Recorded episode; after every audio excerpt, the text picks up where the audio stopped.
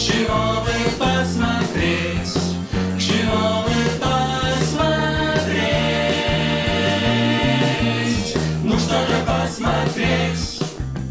Всем привет! Это подкаст «Медузы» о сериалах «Чего бы посмотреть». Меня зовут Наташа Гредина. Напоминаем, мы вернулись из отпуска, и у нас немного изменился формат. В нашем подкасте по-прежнему нет критиков. Э, Со всеми героями мы будем общаться как с обычными зрителями, но только герои у нас в этом сезоне необычные. Мы будем обсуждать э, сериалы с людьми, которые как-то замешаны в их создании, так или иначе. Обещаем, будет интересно. И вторая новость. У меня теперь есть соведущий. Что за тон? У меня Наташа, теперь есть соведущий! Так-то Да! лучше. Вот так всегда. Привет, это я, Миша Фомкин, соведущий. Наташа — культурный редактор интернет-портала «Медуза», сериальный гуру. Она знает про сериалы все, и она будет рассказывать нам об этом, спрашивать у наших гостей обо всех тонкостях, которые она знает. А я буду самим собой, простым любителем сериалов, который пытается познать этот мир и хоть на толику приблизиться к уровню гуру Наташи. Осторожно напоминаю вам, что в нашем подкасте могут быть небольшие спойлеры, но огромных мы постараемся избежать. Важная информация для тех, кто по какой-то необъяснимой причине не смог дослушать прошлый выпуск нашего подкаста, в конце которого мы анонсировали гостя этого эпизода. У нас в гостях Барабанная дробь. писательница Яна Вагнер. Яна, здравствуйте. Здравствуйте, спасибо, что позвали. Яна — автор романов «Живые люди», «Кто не спрятался» и «Ван Гозера». И еще я бы хотел значит, дополнить, что Яна — это человек, который, по собственным словам, в недавнее время отказался от интернета. Яне пришлось пропасть из интернета, и причиной этому послужил второй виток популярности ее романа «Ван Гозера». Напомню, откуда взялся этот ажиотаж. Год назад на ТНТ премьер вышел сериал «Эпидемия» Павла Костомарова, снятый по мотивам романа Ван Гозера. А в октябре этого года этот сериал попал на Netflix, по-английски он называется «To the Lake». В общем, это супер успех. Стоимость сделки составила полтора миллиона долларов. Рекорд для российских сериалов. Шоу в первые дни попало в топ-10 в нескольких десятках стран на Netflix. В общем, это успех, которого, конечно, не было бы, если бы не было книги, если бы Яна ее не написала. Я думаю, что будет справедливо, Яна, вас с этим успехом э, сериала поздравить. Поздравляю вас. Спасибо большое, мне очень приятно. Хотя, конечно, в первую очередь поздравления все-таки с успехом сериала относятся к создателям сериала. Тут это важно подчеркнуть. Ян, вы вернулись в интернет? Все порядке, да? Ну, немножко теперь как-то улеглось, да, первые несколько месяцев, когда случилась вся вот эта история с коронавирусом, э, всем действительно внезапно показалось, что будет очень оригинально меня затегать во всех постах в Фейсбуке. Она знала.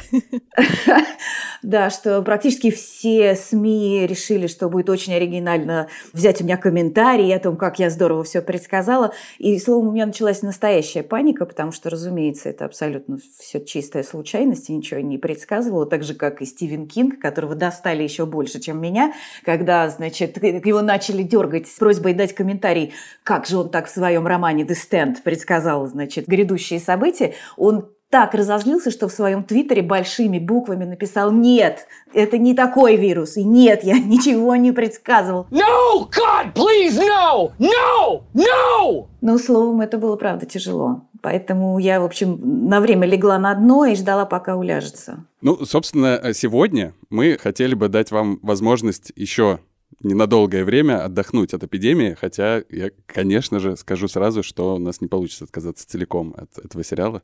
Мы будем к нему возвращаться обязательно, но некоторое время мы обязательно посвятим тем сериалам, которые вы смотрите в свободное время только для себя. И тут нужно, наверное, задать важный вопрос. Яна, вы вообще смотрите сериалы? Ой, я очень много смотрю сериалов. Я, можно сказать, просто живу. То читаю, то смотрю сериалы. В общем, это основная форма досуга у меня. Это здорово. Ну, говорят же, да, что сериал максимально приближен к книге, в том смысле, что его тоже можно также продолжать, продолжать и жить в нем там месяц или несколько. Там. Ну, есть такое даже выражение, сериал – это новый роман. Я с этим как писатель, конечно, абсолютно согласиться не могу, да, ну, то есть как бы, как это новый роман, а старый роман куда девать? Но при этом, конечно, пространство в сериальных историях гораздо больше для драматургии, для вот этого неспешного рассказывания долгих, сложных историй, историй, чем в полуторачасовых вот этих экранных фильмах. Кино, оно, наверное, все-таки уже скорее занимается картинками и какими-то яркими красочными спецэффектами жанровыми, а вся драматургия серьезная давно переместилась в сериалы, и, в общем, от них теперь не оторваться. Это здорово, мы тут так рады сейчас, вы не представляете, потому что часто бывает, что у героя есть какой-то один любимый сериал, и больше никаких. Но раз у вас много, мы предлагаем вам поиграть в нашу традиционную подкастную небольшую игру. Она называется «Сериальный Блиц». Мы проводим э, его в начале каждого выпуска. На самом деле все просто. Мы будем задавать вам глупенькие вопросы о сериалах, а вы по возможности отвечайте, не задумываясь, быстро, но можно и развернуто. И глупенько. И глупенько, да. Но это несложно. Так, давайте. Ваш любимый сериал? Клан Сопрано. Любимый сериальный персонаж из э, всех шоу, которых вы видели, мужчина или женщина, неважно. Ну, хорошо, пусть будет Тони Сопрано, раз такое дело. Сериалы для вас — это досуг про повеселиться или про погрустить? Я страшно люблю плакать и бояться, и нервничать, поэтому, да, веселиться. Я очень мало смотрю комедий. Бывает, смотрю, но в основном я иду за интенсивными эмоциями. Есть ли у вас сериальный guilty pleasure, такой какой-то проект, э, который немного стыдно смотреть, но вы его смотрите и получаете от этого удовольствие? Господи, был недавно э, сериал про коррумпированного полицейского, которому явился синий мультяшный осел. И они там вдвоем напарниками, значит, которые, которого никто больше не видит, такой воображаемый друг. Боже, вот сейчас я не могу вспомнить, как он называется. Это, конечно, абсолютно дичь, но это невероятно смешно. И вот я смотрела, не оторваться. Это был сериал «Хэппи», кстати? Да, «Хэппи», «Хэппи», конечно, да, да. Второй сезон там уже дурацкий, но первый просто, ну, чума просто, очень смешной. Досуг на вечер все-таки. Фильм или книга? Читаю я днем, поэтому вечером кино, да. Братья Стругацкие или Стивен Кинг? Братья Стругацкие. Любимая книга у братьев Стругацких? Град обреченный. Есть ли у вас любимая экранизация романа? Это может быть сериал или фильм? Блейд Раннер. Это редкий случай, когда экранизация, на мой взгляд, получилась как-то важнее и глубже источника, потому что, в общем, думают ли андроиды об электроовцах, такая довольно спорно написанная история, а фильму 40 лет, и он, в общем, никогда не устареет, по-моему. По какой книге еще нет фильма или сериала, но очень хотелось бы, чтобы был? Не, ну как, я бы очень хотела, например, чтобы хорошо получился сериал «Властелин колец», да, то есть мы смотрели с вами фильм, но это все-таки не сериал. Сейчас же Амазон, насколько я понимаю, собирается снимать или даже уже начал писать сценарий и так далее. Вот хотелось бы, чтобы получился длинный большой сериал. Потому что фильме чего-то не хватает? Нет, в фильме всего хватает абсолютно. Я, кстати, страшно люблю. Ну, все, что до «Хоббита», да, э, то есть «Хоббит» уже там натягивают сову на глобус, очень маленькую книжку на очень э, большую трилогию, а «Властелин колец» чудесная трилогия, ее можно, в общем, пересматривать. Хотя книжку, кстати, я читать, в общем, особенно не смогла, потому что для меня она очень многословно написана. Толкин великий, но он филолог, он такой, знаете, старомодный англичанин, поэтому если не читать это в детстве, во взрослом возрасте возрасте уже так не заходит. А вот тут я вдруг взяла и полюбила всю эту историю. Не могу не спросить, как вам «Игра престолов» и что вы думаете об этой интерпретации сериальной и в сравнении с книгой, может быть? Ну, я страшно люблю книжки, читала их все. Мы, как и все читатели Джорджа Мартина, страшно боюсь, что дедушка помрет раньше, чем допишет нам, потому что он каждые 10 лет примерно, да, только выпускает последнее время по продолжению, а у него еще задумано две книги. Конечно, книжки лучше в этом случае однозначно. Финал «Игры престолов» простить невозможно вообще никак, да, то есть вот так вот взять внезапно внезапно и сделать вот эту гадость со всеми, причем быстро ее еще затолкать в последнюю серию, слов нет. Ну, и тем не менее, все равно мы смотрели его все эти годы, не отрываясь, и очень многие потом побежали все-таки, прочли, как там на самом деле. Так что претензий к этой экранизации много, но она событие, безусловно. А может быть, вы помните какой-то случай, когда фильм был лучше, чем книга? Я вот для себя затрудняюсь ответить на этот вопрос, но вдруг вы знаете.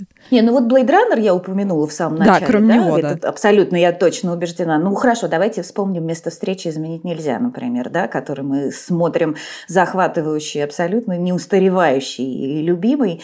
А книжка далеко не так популярна. Я не знаю, насколько она... Ну, то есть это, в общем, довольно точная экранизация, и тем не менее все равно культовым стало именно кино, а не э, литературный источник.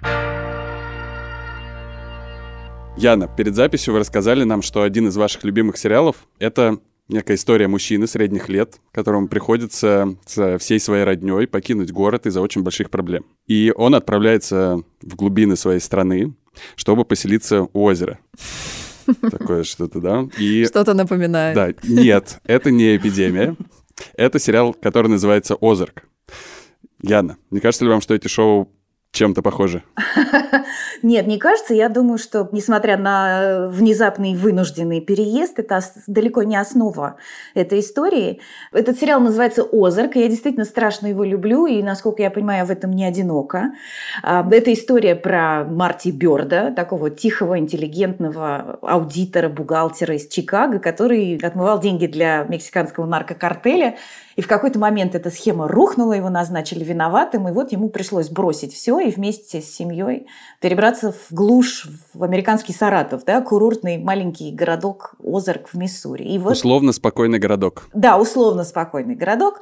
И мафия от него там теперь ждет не только возмещение убытков, но и какой-то новой схемы работы. И эта история, конечно, не про бегство, а про выбор, про выборы, сплошные выборы постоянные.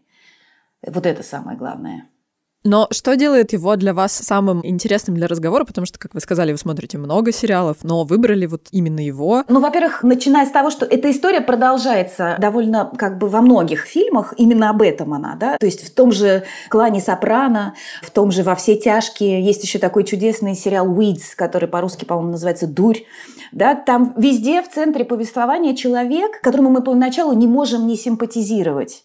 А затем он на наших глазах раз за разом принимает такие решения, такие выборы. Ну, то есть с ним происходит довольно пугающая метаморфоза. Это история про разрушение личности.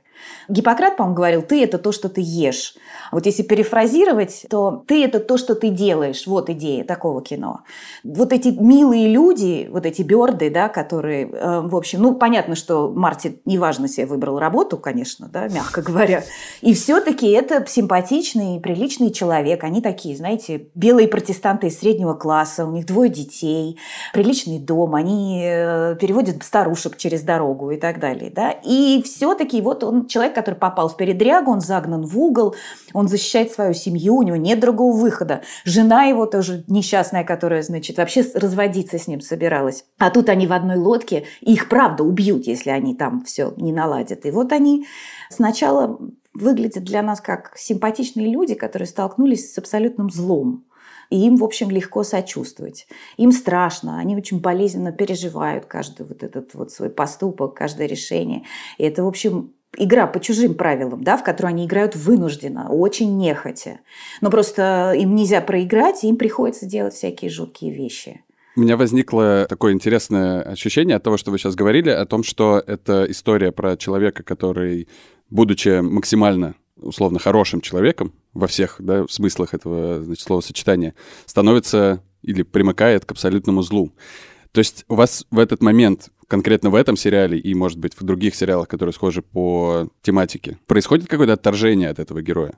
Или продолжается какое-то сопереживание? Это и есть та самая ловушка, вот в которую ты попадаешь нехотя, невольно. Да? То есть ты вначале очень сочувствуешь этому персонажу. Ты вначале не можешь с ним как-то эмоционально не соединяться. Ты за него болеешь все это время, потому что создатели фильма обязательно объясняют тебе все его поступки. И потом вот эта страшная метаморфоза, которая очень осторожно, очень медленно разворачивается, вот это решение за решением, компромисс за компромиссом.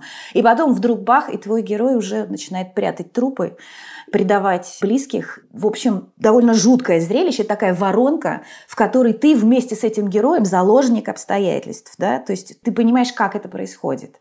Понятно, что это такие назидательные истории, но это при этом великолепная драматургия, которая объясняет вот эту неоднозначность жизни.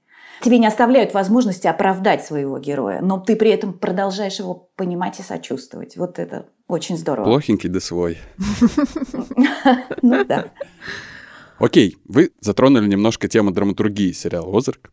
И э, у меня в связи с этим есть вопрос. Сюжет «Озарка» невероятно насыщен. Там постоянно что-то происходит. И в отличие от того же клана «Сопрано», здесь более остросюжетные вещи происходят практически каждую минуту сериала. Там нету практически лирических отхождений, да, на чувства и так далее.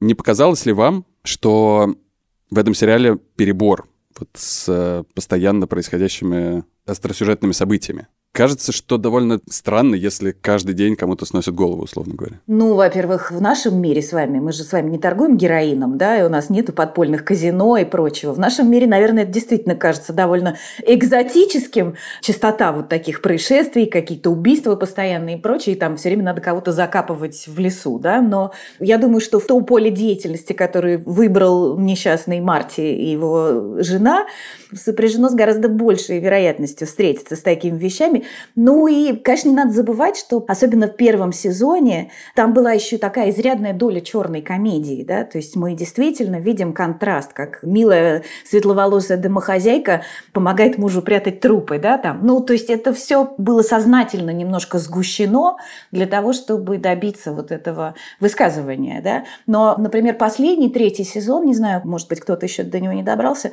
он уже лишен этой комедии практически полностью, и, в общем, он трагичный, он действительно очень страшный. Потому что там как раз вот эта метаморфоза практически закончилась. Более того, в эту воронку попали уже и дети в этой семье, да, то есть они все уже, в общем, очень затронуты тем, чем эта семья занимается на протяжении нескольких лет. И это очень страшный сезон, прям страшный по-честному, без всякой комедии. Очень часто Озарк сравнивают с «Во все тяжкие». Видимо, как раз из-за метаморфоз главного героя и из-за того, что он попадает в какой-то совершенно несвойственный ему переплет.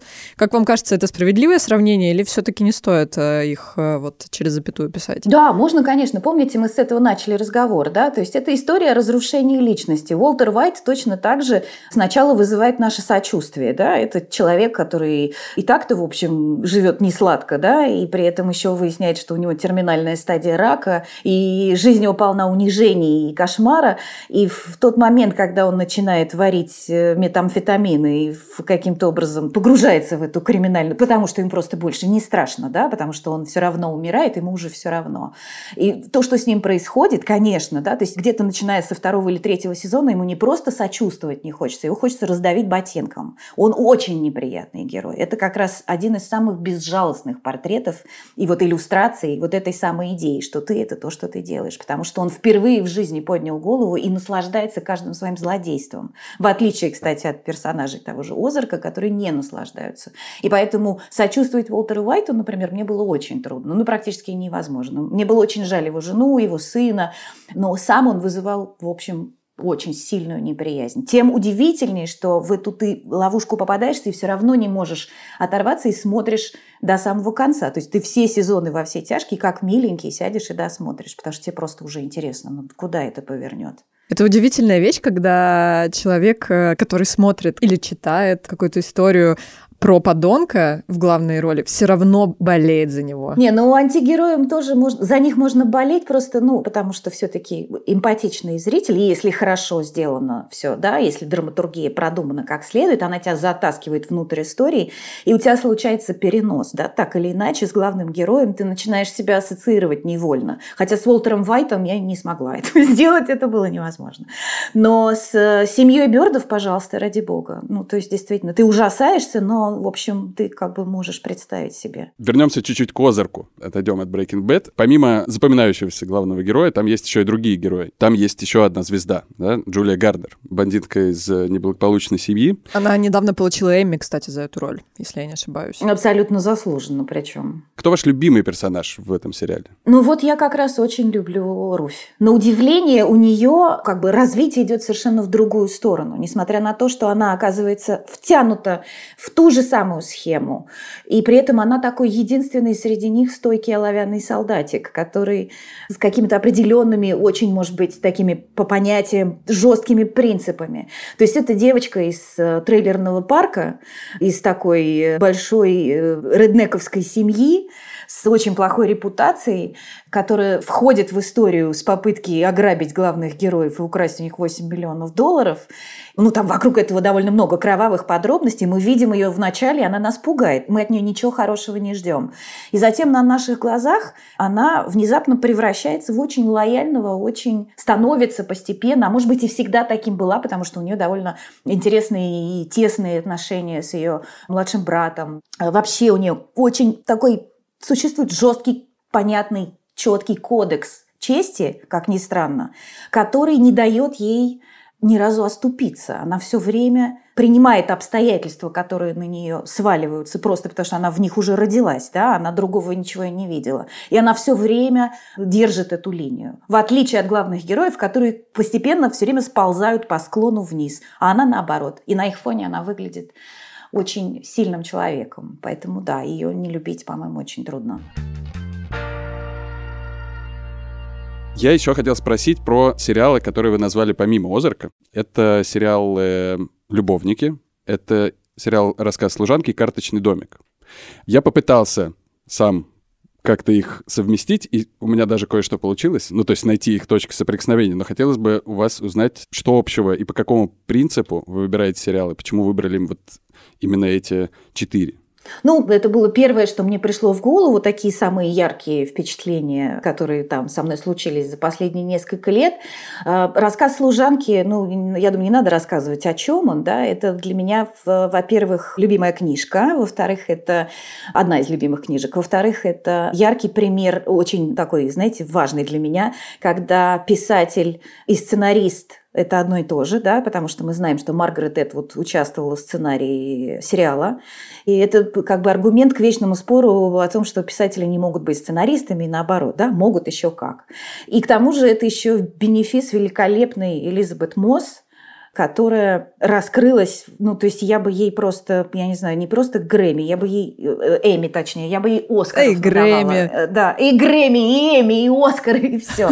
Ей по сюжету там довольно часто вообще нельзя разговаривать даже, да, то есть, ну, у нее там такая роль у этих служанок достаточно как бы сложное положение, поэтому их там редко спрашивают, и она держит историю на крупных планах, молча, глазами, там, губами. У нас очень мало актрис такого плана, да, в вообще, я имею в виду в мировом кинематографе. И смотреть на, за этим это просто, ну, как бы захватывающее зрелище, потрясающее. Это еще, ко всему прочему, потрясающая, сильная актерская работа.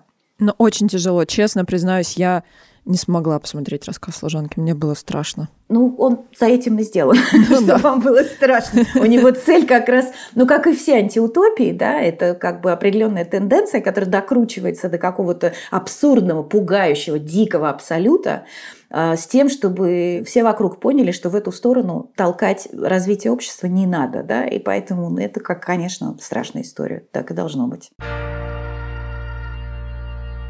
В «Озерке» главный герой мужчина. И в сериале «Эпидемия», в отличие от вашей книги, главным героем, как мне кажется, тоже стал мужчина. Ну, то есть центром развития сюжета стал Сергей, вокруг которого все крутится.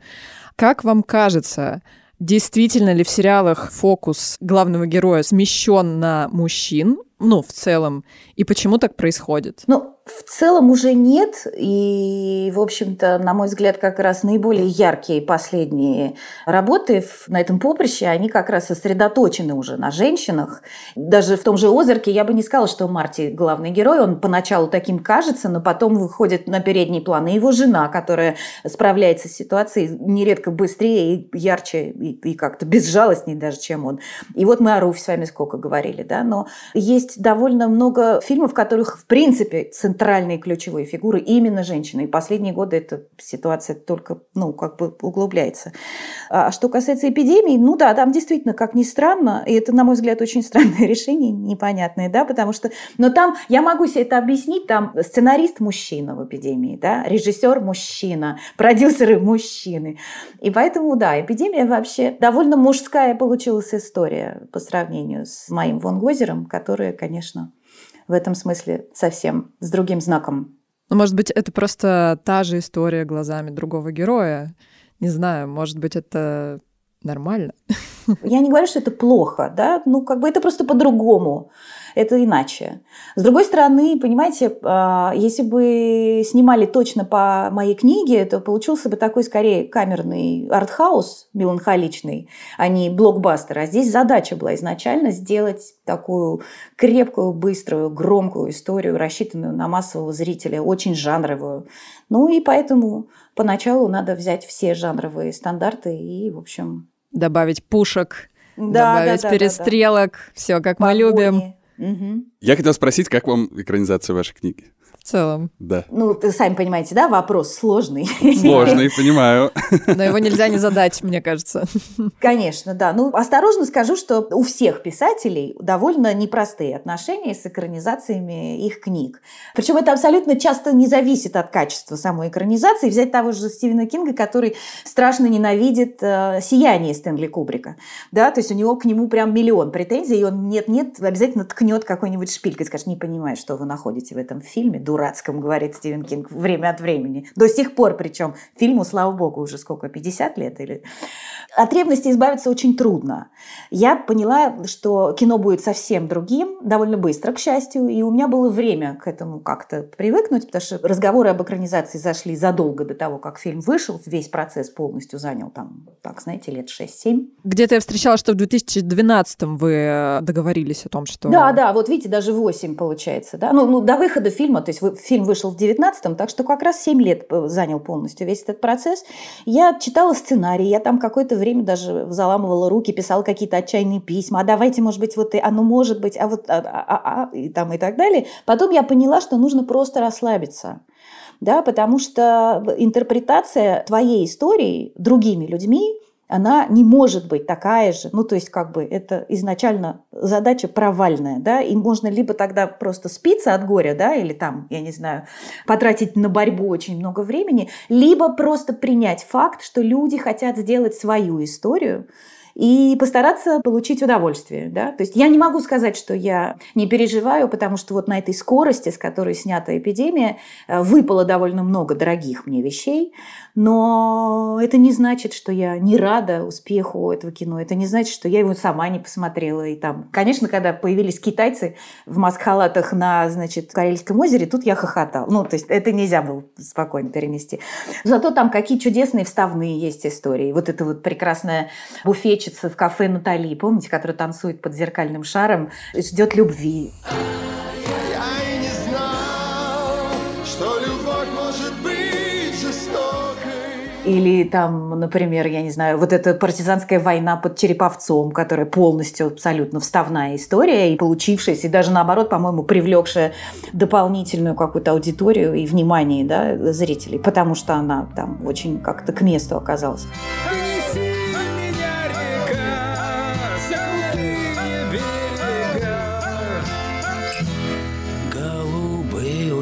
глаза. Его в Каннах показали. Боже мой, Netflix теперь там. Стивен Кинг про него написал. Ну, то есть представить себе, что Стивен Кинг сидит у себя дома на диване и смотрит кино по моей книжке, даже если он про существование этой книжки понятия не имеет, это все равно, ну, удивительно вообще, если честно. Я хотела вас отдельно про это спросить. Когда вы увидели этот твит, что вы почувствовали вообще? Просто я про твит Стивена Кинга, конечно. Да-да-да, я понимаю. Я почувствовала, а, вот это, знаете, просто, а, это написал, я увидела этот э, перепост в Фейсбуке у сценариста э, «Эпидемии» Романа Кантера, и он его перепостил с этим, а, и вот мы, в общем-то, так все примерно и чувствовали какое-то время. Э, благодаря сериалу «Эпидемия» мы теперь точно знаем, что Стивен Кинг слышал песню «Два кусочка колбаски». Вот же как моему бедному боже, с этим придется отдельно как-то жить, с этим знанием. Ничего, сходит к психологу. Очень интересно узнать, как происходит процесс адаптации, в принципе. Насколько вы участвовали в этом процессе со своей стороны, работали ли вы с э, Романом или нет? Или просто отдали, скажем так, под нож сценаристу и продюсерам свое детище? Оговаривается ли в договоре степень вашего участия и так далее? Как раз хотела начать объяснение с того, что это всегда зависит от того, как вы договоритесь изначально. Да? То есть, если, допустим, вы Джордж Мартин или Джон Роулинг, то вы можете действительно открыть ногой, наверное, дверь в кабинет продюсера и сказать ему, значит, я вам сейчас объясню, друзья, как все будет там и прочее. Как правило, все-таки это происходит не так. И тут очень зависит и от того, как вы договорились, и от того, в принципе, насколько продюсеры готовы выслушивать мнение автора литературного источника, потому что кино – это довольно серьезные финансовые вложения, да, это прямо очень дорого, очень долго. Основной риск ложится именно на плечи тех, кто вкладывает деньги. И они оставляют за собой право решать практически все. Тут с этим бороться очень сложно, и, в общем, наверное, нет смысла.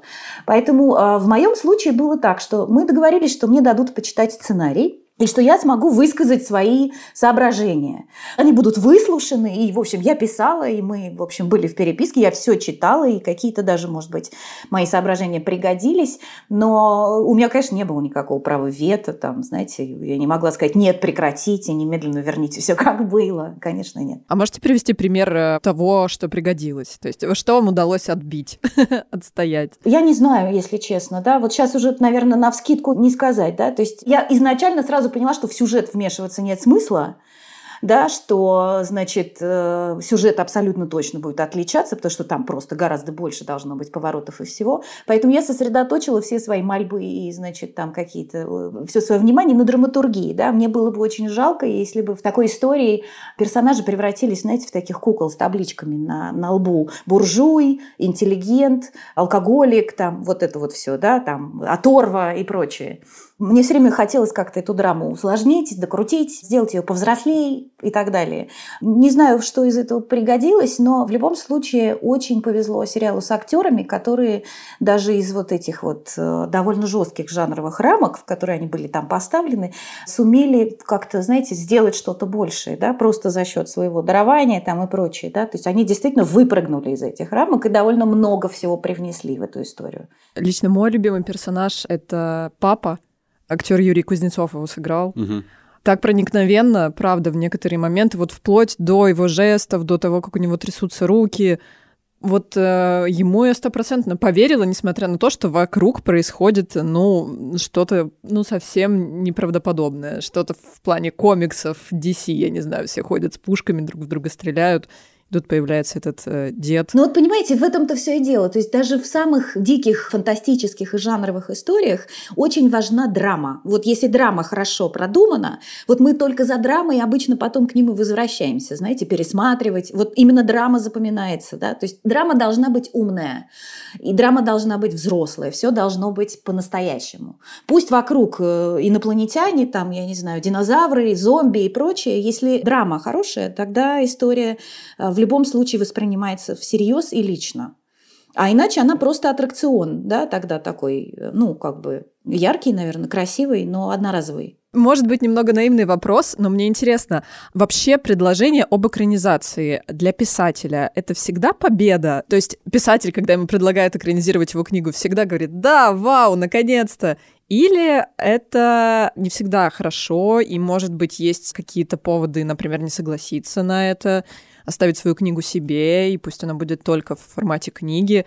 Вот такие терзания были у вас вообще, может быть, э, про других писателей вы знаете, как, э, как вообще это происходит? Ну, у меня не было никаких терзаний. Мне сказали, мы хотим сделать кино. Это был в 2012 году. У меня год назад вышла книжка, и я сказала, да, конечно, давайте, ура. Да? Ну, разумеется. А так, ну, как, как я могу еще ответить? Но я знаю писателей, которые не отдают права на экранизацию, да, э, совсем не отдают, или отдают только после тщательного какого-то обдумывания, после того, как они убедятся в том, что их видение этой истории совпадает с видением создателей и прочее. Ну, словом, короче, очень зависит от писателя, мне кажется. В наших условиях еще э, немаловажно, что, конечно, гонорар за экранизацию – это очень серьезные деньги. Даже на, с нашими довольно скромными относительно кинобюджетами это все равно возможность писателю сидеть год дома просто, да, не ходить на работу и писать книжки, да, себе спокойненько. Поэтому, ну, не говоря уже о том, что просто сам факт, что ты придумал людей, и вдруг они у тебя перед глазами оживают, начинают ходить туда-сюда по экрану, разговаривать. Какие-то, может быть, даже если тебе повезет фразы из твоей книжки туда туда попадут, может быть.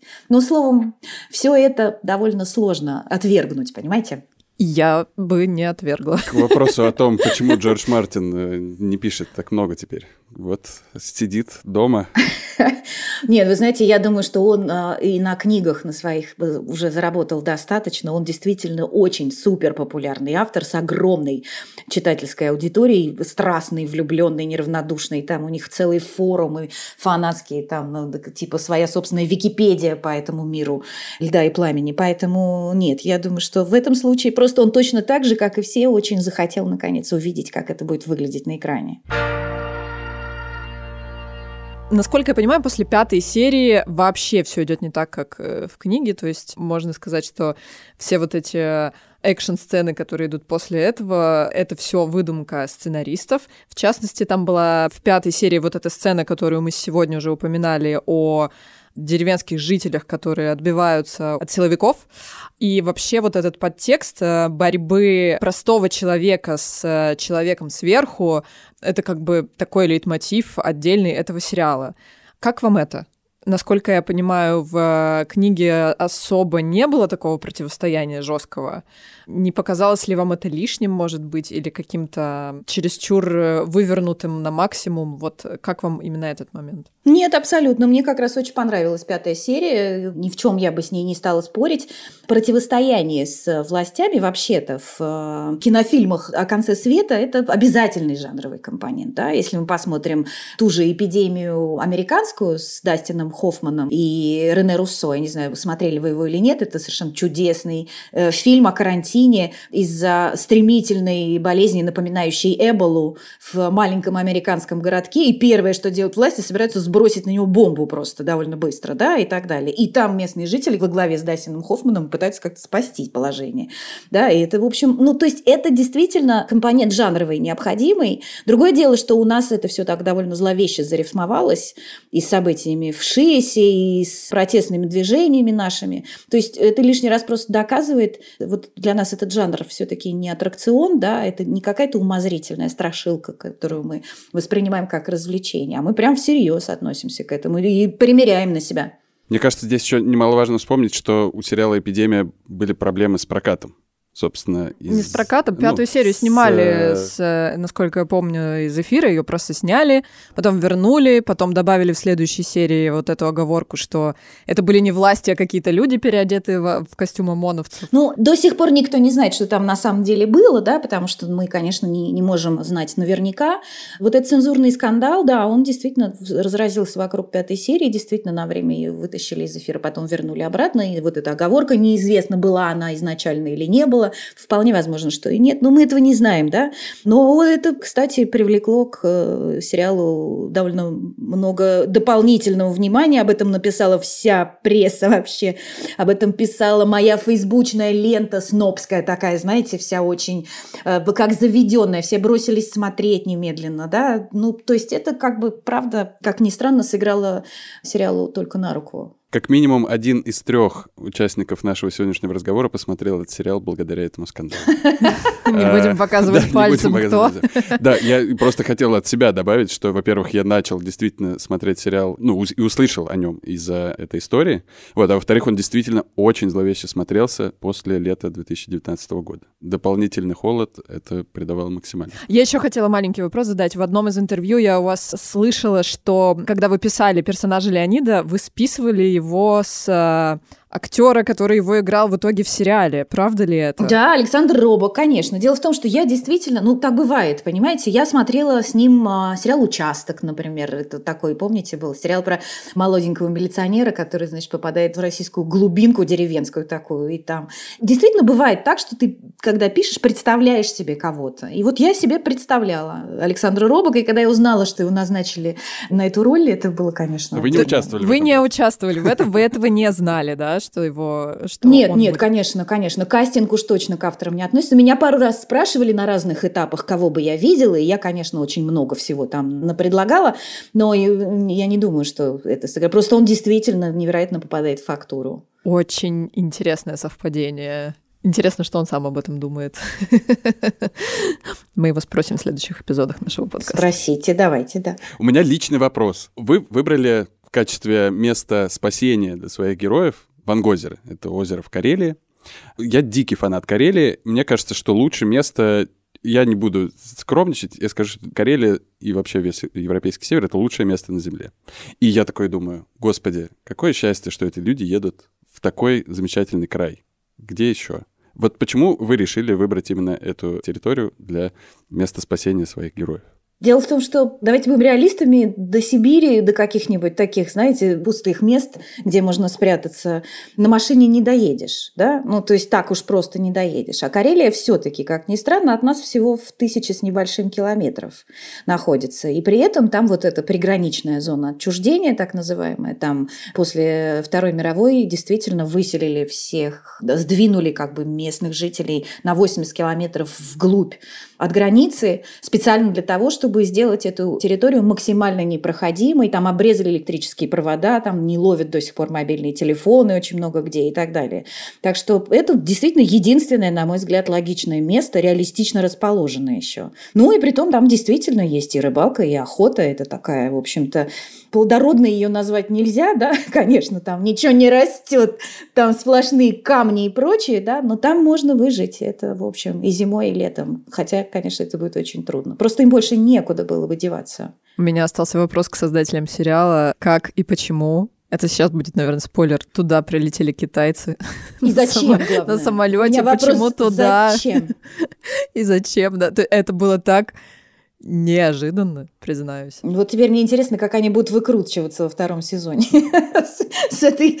Ну, то есть его уже продлили точно. Я читала интервью Валерия Федоровича, где он уже сказал, что все точно, сезон продлили. Сейчас они как раз напишут сценарий. И вроде даже съемки в следующем году собираются начаться и завершиться, да. Так что чуть ли не премьера в 2021 году осенью.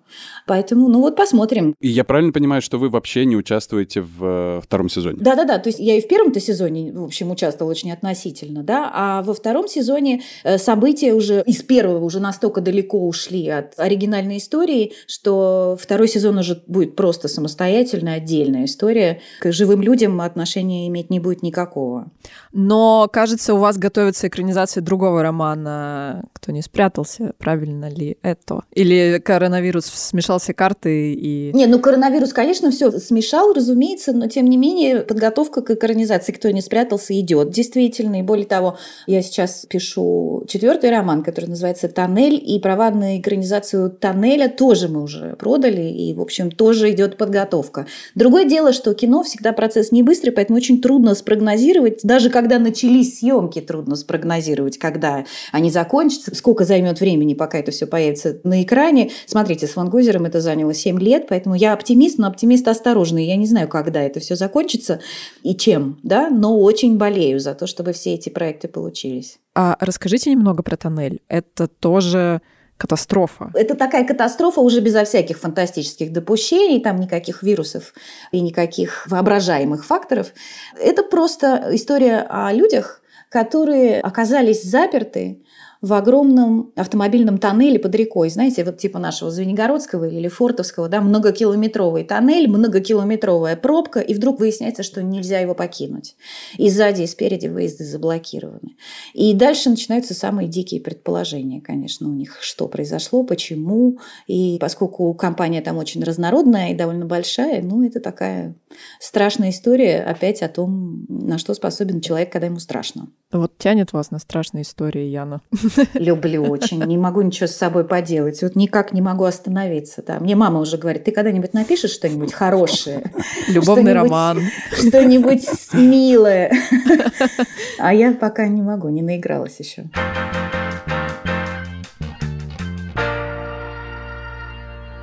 Яна, назовите, пожалуйста, свой топ-3 рекомендаций экранизаций. Кроме тех, что мы уже назвали, потому что мы уже говорили да, про «Бегущего по лезвию» и про «Место угу. встречи изменить нельзя». Может быть, что-то еще.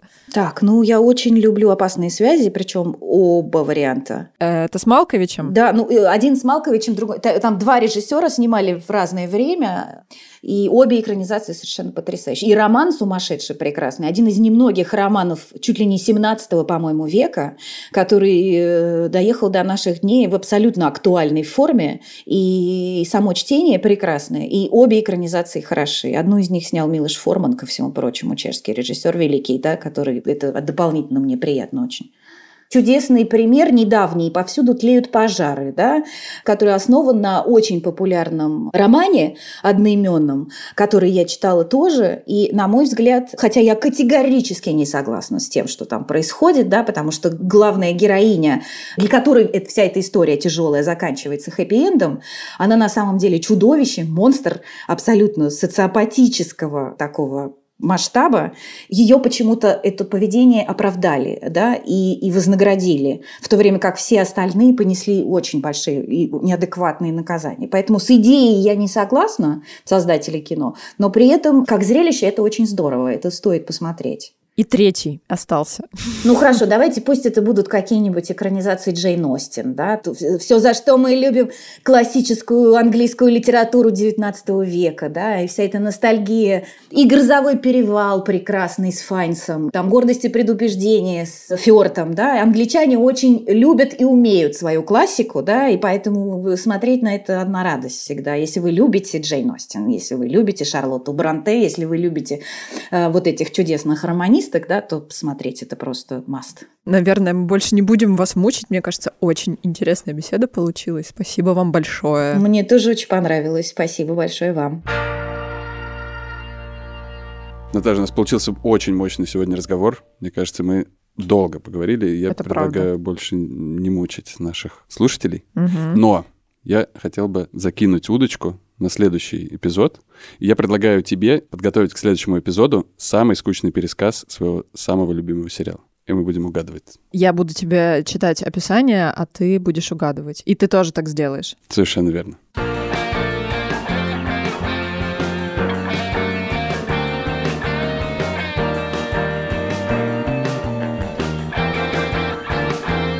С вами был подкаст «Чего бы посмотреть». Подписывайтесь на нас, ставьте лайки. Мы есть на всех основных платформах. Apple Podcasts, Google Podcasts, CastBox, а также на Яндекс.Музыке. Задавайте вопросы, рассказывайте свои истории, связанные с сериалами, и предлагайте, чего бы посмотреть или кого бы позвать в следующий выпуск в письмах. Присылайте их на почту подкаст собакамедуза.io с пометкой «Чего бы посмотреть». До следующего выпуска. До свидания. чего